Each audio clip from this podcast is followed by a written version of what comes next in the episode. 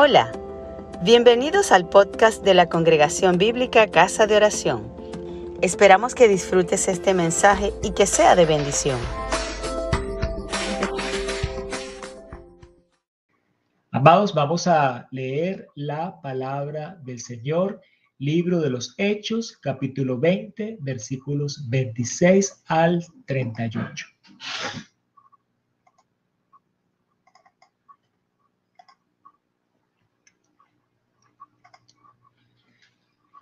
Dice así la palabra del Señor, leemos en el nombre del Padre, del Hijo y del Espíritu Santo. Por tanto, yo os protesto en el día de hoy que estoy limpio de la sangre de todos, porque no he rehuido anunciaros todo el consejo de Dios. Por tanto, mirad por vosotros y por todo el rebaño que el Espíritu Santo os ha puesto por obispo para apacentar la iglesia del Señor, la cual él ganó por su sangre, porque yo sé que después de mi partida entrarán en medio de vosotros lobos rapaces que no perdonarán al rebaño. Y de vosotros mismos se levantarán hombres que hablen cosas perversas para arrastrar tras sí a los discípulos. Por tanto, velad, acordándoos que por tres años de noche y de día no he cesado de amonestar con lágrimas a cada uno. Y ahora, hermanos, os encomiendo a Dios, a la palabra de su gracia, que tiene poder para sobreedificaros y daros herencia con todos los santificados. Ni plata ni oro, ni vestido de nadie he codiciado. Antes, vosotros sabéis que para lo que me ha sido necesario a mí, a los que están conmigo, estas manos me han servido. En todo os he enseñado que trabajando así se debe ayudar a los necesitados y recordar las palabras del Señor Jesús que dijo, más bienaventurado es dar que recibir. Cuando hubo dicho estas cosas, se puso de rodillas y oró con todos ellos. Entonces hubo gran llanto de todos y echándose al cuello de Pablo, le besaban, doliéndose en gran manera por la palabra que dijo, que no verían más su rostro y le acompañaron al barco. Amén. Amén.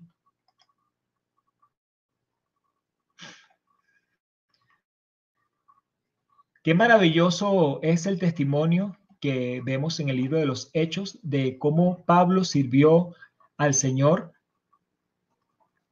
de limpia conciencia. Y creo que es principalmente eso lo que alude esta porción de la palabra que vemos hoy. Recordemos que Pablo está en Mileto despidiéndose del Asia luego de haber pasado esa jornada de tres años que estuvo predicando lugares y él hizo llamar a los ancianos de toda la región de Asia a que se reunieran allí para él darles su discurso de despedida. Y en este discurso de despedida, eh, él habla pues de el hecho que él con limpia conciencia sirvió al Señor que no dejó de llevar la palabra del Señor, la sana doctrina.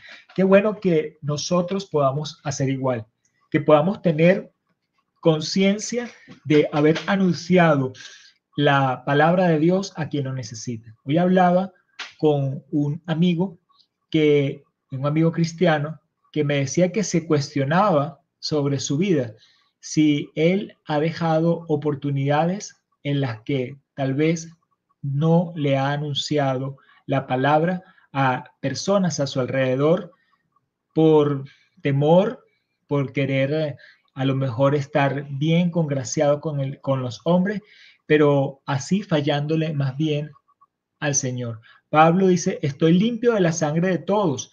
¿Por qué? Bueno, porque él había enseñado la palabra, había dado la oportunidad a la gente de convertirse. No podía quedar en su conciencia que ninguno se hubiera perdido por falta de testimonio, por falta de la predicación. También advierte Pablo que así como él se condujo de la mejor manera, luego de él vendrían hombres perversos, hombres que hablen perversidades y, y que atraerían a los discípulos a sus perversidades. Tenemos que tener mucho cuidado, mis amados, porque eso abunda. Eh, lobos disfrazados de ovejas, personas que adulan, personas que traen eh, falsas doctrinas, que traen invenciones de sus corazones, que quieren más bien cautivar el alma, pero que no andan en el espíritu. Así que tenemos que velar y acordarnos de lo que está en la palabra. Aquí Pablo les dice que se acuerden de lo que él les estuvo hablando, pero ahora nosotros tenemos aún una guía mayor, más fiel, porque no es lo que Pablo les estuvo hablando por periodo de tres años, sino que ya tenemos todo el compendio del Nuevo Testamento y todo el compendio del Antiguo Testamento, en total 70 libros inspirados por el Espíritu Santo, escritos por los hombres santos, profetas y apóstoles de Dios, para que nosotros los escudriñemos y veamos allí y entonces no seamos engañado. Que la palabra del Señor, nosotros seamos edificados primeramente por la palabra, de forma tal que no seamos engañados por esos falsos que vienen por allí. También eh, en esta defensa que hace Pablo de lo que fue su ministerio, habla del hecho que él trabajó y se esforzó, no dependió de otros, no les quitó a ellos de su sustento, sino que él había tenido más bien el trabajo de sus manos para servirse y que así él dio testimonio y enseñó a que trabajaran para cubrir las necesidades de otros. Y esto es bien importante, mis amados. Sé que estamos en un tiempo difícil, estamos en tiempo de necesidades, pero nosotros tenemos que pensar que nuestro trabajo pueda servir para ayudar a cubrir las necesidades de otros, porque hay otros necesitados y el Señor nos dijo que hiciéramos así, sabiendo que era más bienaventurado dar que recibir. Tengamos nosotros la disposición de dar, la disposición de trabajar, de producir y de eh, atender a las necesidades de otros, como Pablo hizo y como el Señor Jesús también enseñó que debíamos hacer nosotros.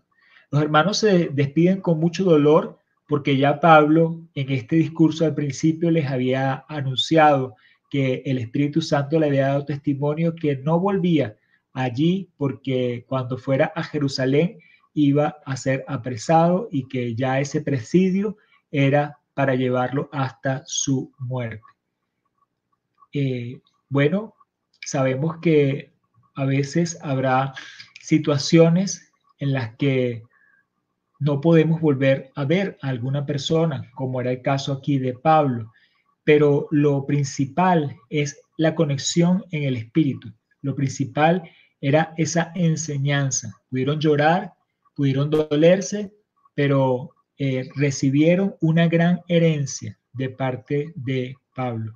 Nosotros ahora eh, vamos a orar por esta palabra que hemos recibido y que el Señor produzca en nosotros gran gozo y poder del Espíritu, así como hizo en Pablo, y que tengamos nosotros un buen testimonio, como pudo decir este. Gracias por escucharnos.